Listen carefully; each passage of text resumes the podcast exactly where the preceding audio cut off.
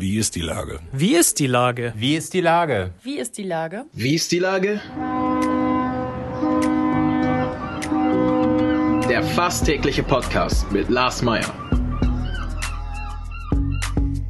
Wie ist die Lage? Unser fast täglicher Podcast als Kooperation mit der Mopo und der Gute-Leute-Fabrik spürt seit über einem Jahr tagesaktuellen Fragen nach. Macher, Musikerinnen, Models, Mütter und Politiker, genauso wie Schwestern, Schüler, Schlachter, Freiberufler oder Helfer, also prominente Lenker oder unbekannte Denker, kommen knapp 15 Minuten zu Wort. Die Auswahl ist rein subjektiv, aber immer spannend und überraschend.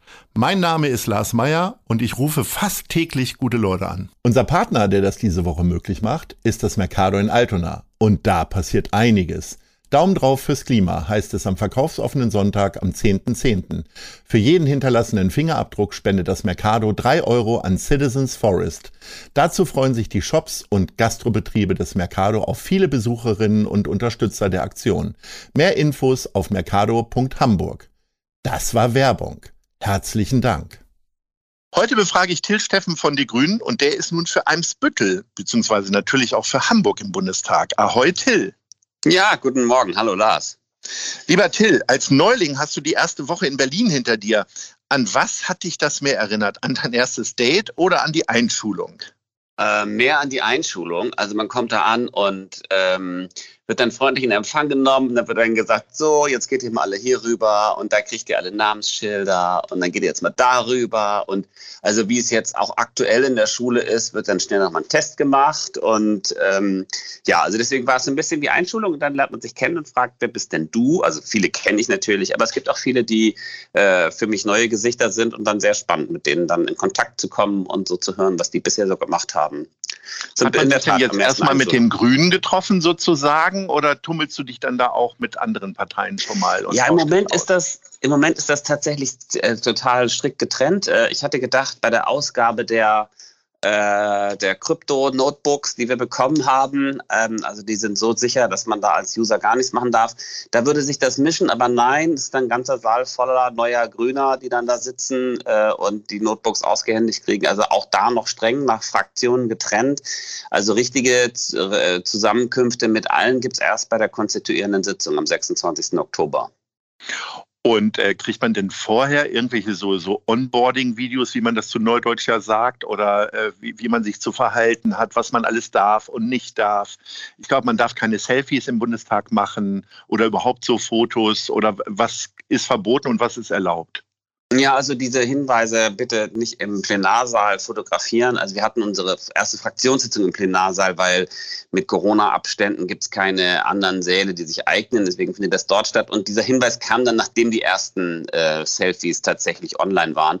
Und ähm, dann haben das äh, alle auch sein gelassen. Also man darf nicht essen, man darf nicht trinken, man darf keine Fotos machen im Plenarsaal.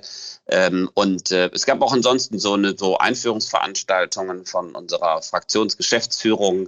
Man solle doch ein bisschen äh, im Kopf haben, wenn man vor die Tür tritt, dann äh, könne es sein, dass man dort auch irgendwie vielleicht auch mal fotografiert wird und solle vielleicht überlegen, wie man aussieht, wenn man aus dem Haus geht. Das heißt, es gibt nochmal so ein Makeover. Äh, draußen steht dann so, eine, so ein Herr mit so einem Puderkasten und äh, geht nochmal noch mal ein Klamotten. Nein, nein, das geht nicht. Nein, das geht nicht so weit. Ich meine, es ist ja tatsächlich so, dass die, ähm, das sind ja wirklich ganz viele Abgeordnete und man führt ja auch ein normales Leben in Berlin und man sollte eben nur ein bisschen im Auge behalten, wenn man sich da tummelt, ähm, dann kann es natürlich auch sein, dass da irgendwo Journalisten sind, die das dann mitkriegen und so weiter. Das ist halt schon ein anderes, äh, eine andere Dichte, als wer das jetzt in Hamburg oder so hat. Jetzt äh, bleibst du ja in Eimsbüttel wohnen und bleibst am Wahlkreis natürlich erhalten. Trotzdem ist es ja eigentlich auch ein Umzug. Also du musst ja wahrscheinlich auch eine Wohnung haben. Äh, ja. Machst du da jetzt eine WG oder hast du so eine Einraumwohnung oder ja, ich äh, habe eine richtig schöne Einraumwohnung, 30 Quadratmeter. Äh, und das ging auch alles in einen kleinen Lieferwagen. Es war eigentlich im Wesentlichen ein Schreibtisch und ein Bett und was man sonst so in die Schränke stellt. Ähm, aber tatsächlich eben eine Möglichkeit, dort zu übernachten und dort zu sein. Aber der Hauptwohnsitz bleibt natürlich in Eimsbüttel. Hier ist ja auch die Familie weiterhin. Also werde ich schön viel hin und her fahren. Hast du denn vorher schon mal so nach einer Wohnung geluschert oder aus Aberglaube und gewissen Unsicherheitsgründen äh, das nicht gemacht? Und tatsächlich erst am Wahlsonntag um 23 Uhr auf den üblichen äh, Wohnportalen mal geschaut.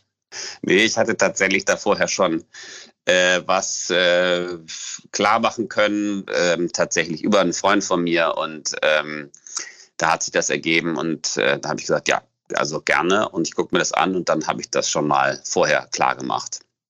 Wie teilt man das denn auf? Also klar, du beschreibst das ja, das wird dann eher eine praktische Wohnung, aber trotzdem nimmt man dann auch mal so Lieblingssachen mit oder ein Bild, was an die Wand kommt, was man dann aus der Wohnung mitnimmt? Oder wie hast du dich da jetzt bisher entschieden? Oder gehst du einfach zu den üblichen Wohneinrichtern und kleisterst dir da vielleicht noch ein Poster an die Wand von Annalena Baerbock oder so? Ja, ich weiß noch nicht. Ich muss mal gucken, welches Poster von Annalena ich nehme. Ähm, ja. Nein, also tatsächlich, ich habe erstmal da weiße Wände gelassen und lasse das ein bisschen auf mich wirken, was ich dann da haben will. Ähm, ich habe es erstmal sehr reduziert gemacht, aber ganz wichtig ist natürlich, ich habe mir jetzt äh, gestern ein Fahrrad besorgt in Berlin, damit ich da auch in Berlin mit dem Fahrrad unterwegs sein kann. Das ist eine ganz wichtige Voraussetzung, um da anzukommen.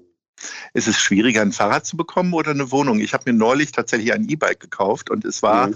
Äh, weitaus schwieriger, als ich gedacht hätte, weil alle nur mit dem Kopf geschüttelt haben, weil Fahrräder offensichtlich ausverkauft sind. Wie ist da gerade der ja. Berlin-Markt oder hast du es gebraucht gekauft? gekauft? Nee, ich habe es gemietet. So aus ich einem, gemietet. Ah, okay, diese, diese Leasing-Fahrräder sozusagen. Ja, ja, genau, genau weil tatsächlich, wenn, wenn da irgendwie da der Reparaturservice dabei ist, das passt dann am ehesten, dass ich nicht irgendwie noch lange mit einer Werkstatt, mit Terminen und so weiter, das kriege ich dann nicht hin.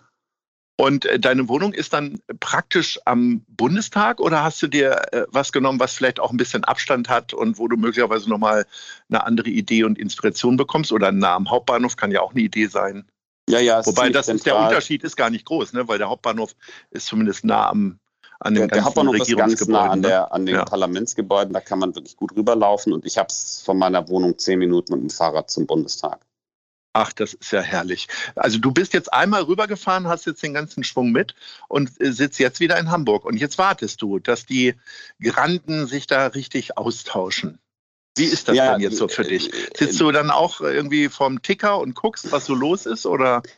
Also wir haben ja ganz viele interne Beratungen. Also jedes Mal, wenn es Beratungsrunden gibt, dann gibt es eigentlich irgendwie auch eine Rückspiegelung in die Fraktionen.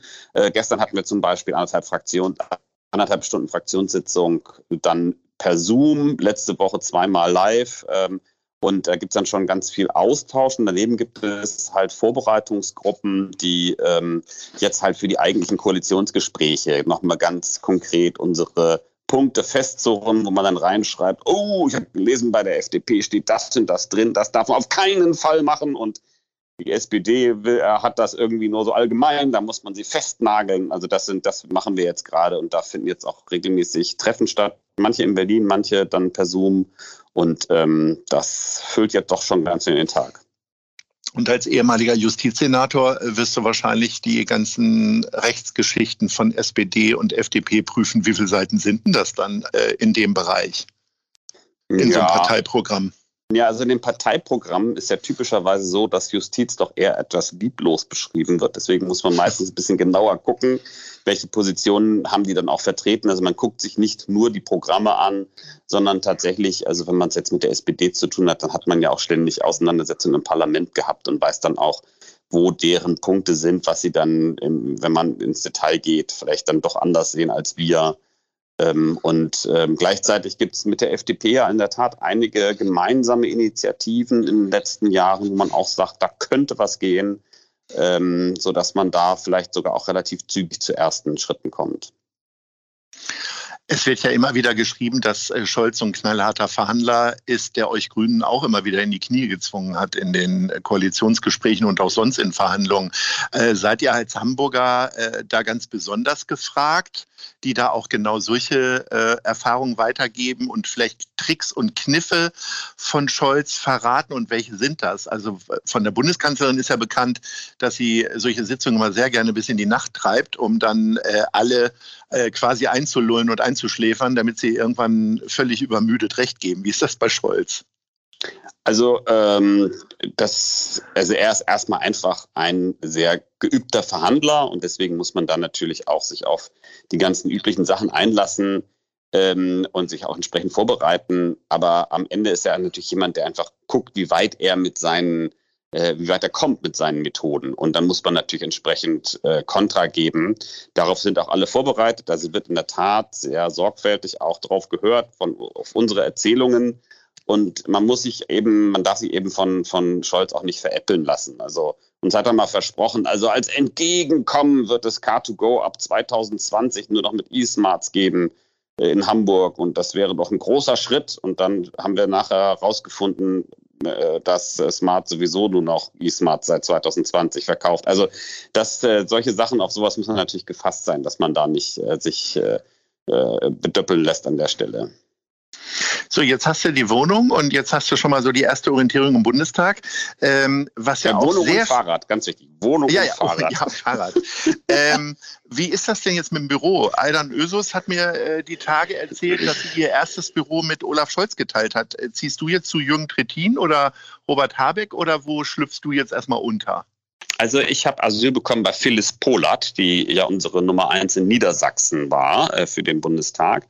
Und äh, in deren, die hat, also die Abgeordneten haben üblicherweise drei Räume und sie wird mir da jetzt einen abgeben aufs erste und dann wird ein bisschen gerutscht und dann kriege ich auch einen eigenen und ein paar Monaten, wenn wir dann wissen, wer sitzt in welchem Ausschuss und wer ist dann auch Team mit wem, die sollen möglichst zusammensitzen, dann gibt es dann, weiß ich nicht, Januar, Februar oder so das richtige Büro. Vielleicht wird es auch März, das weiß man nicht. Also das wird jetzt alles passieren. Ich werde wahrscheinlich, also ich habe jetzt die, die Auswahlgespräche für mein Team äh, jetzt abgeschlossen und die werden alle November anfangen. Es wird ein bisschen drängelig, wenn die alle in einem Büro arbeiten. Also ein Teil wird äh, zeitweilig Homeoffice machen müssen. Jetzt ist es ja nicht nur so, dass äh, weitaus mehr Bundestagsabgeordnete jetzt im Bundestag sitzen, sondern einfach auch viel mehr Grünabgeordnete.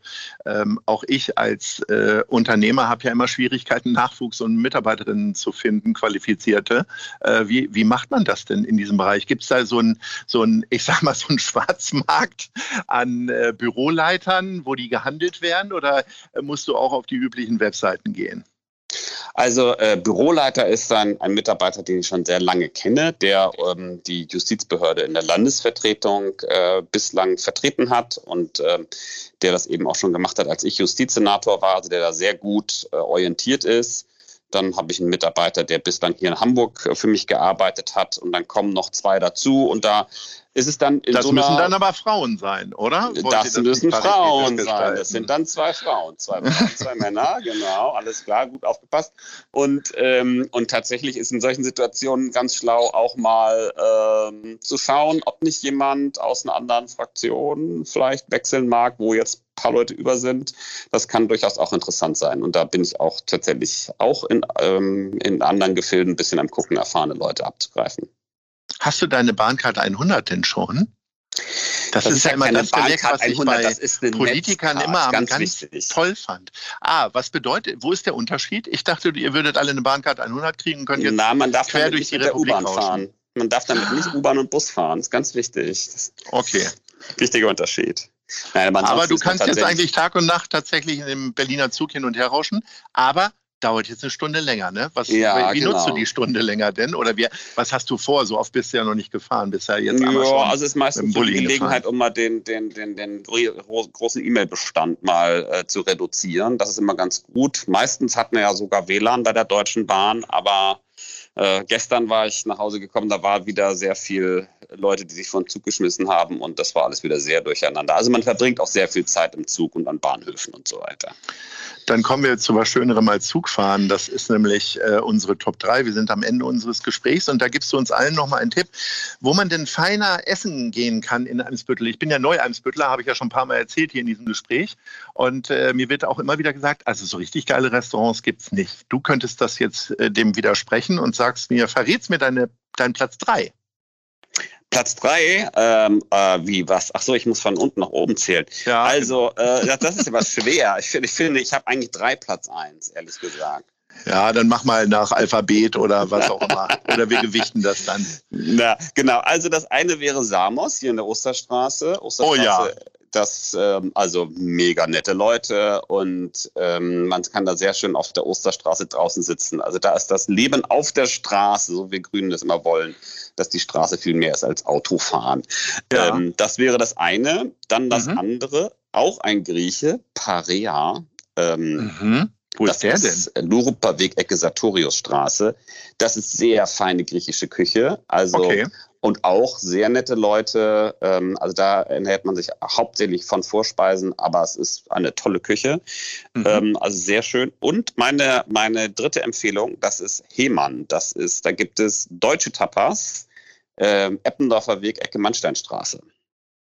Da bin ich tatsächlich jetzt schon zwei, dreimal gewesen und das ist wirklich ausgesprochen lecker. Also ich muss mich immer gewöhnen, dass ich von den Portionen was abgebe meinem Gegenüber. Ja.